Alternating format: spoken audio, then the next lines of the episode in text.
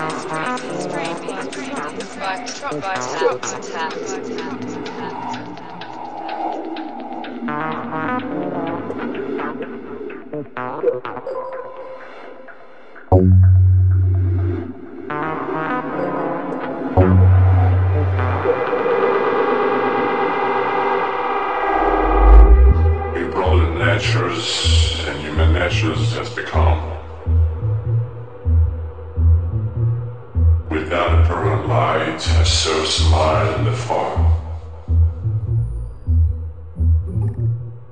Since we draw like a hostile behavior.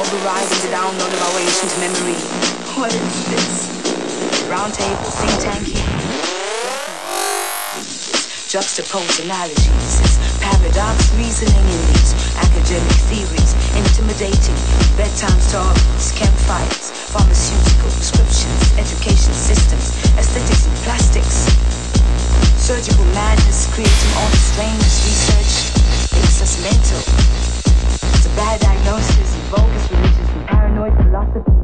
for these paranoid treatments, and for this paranoid society.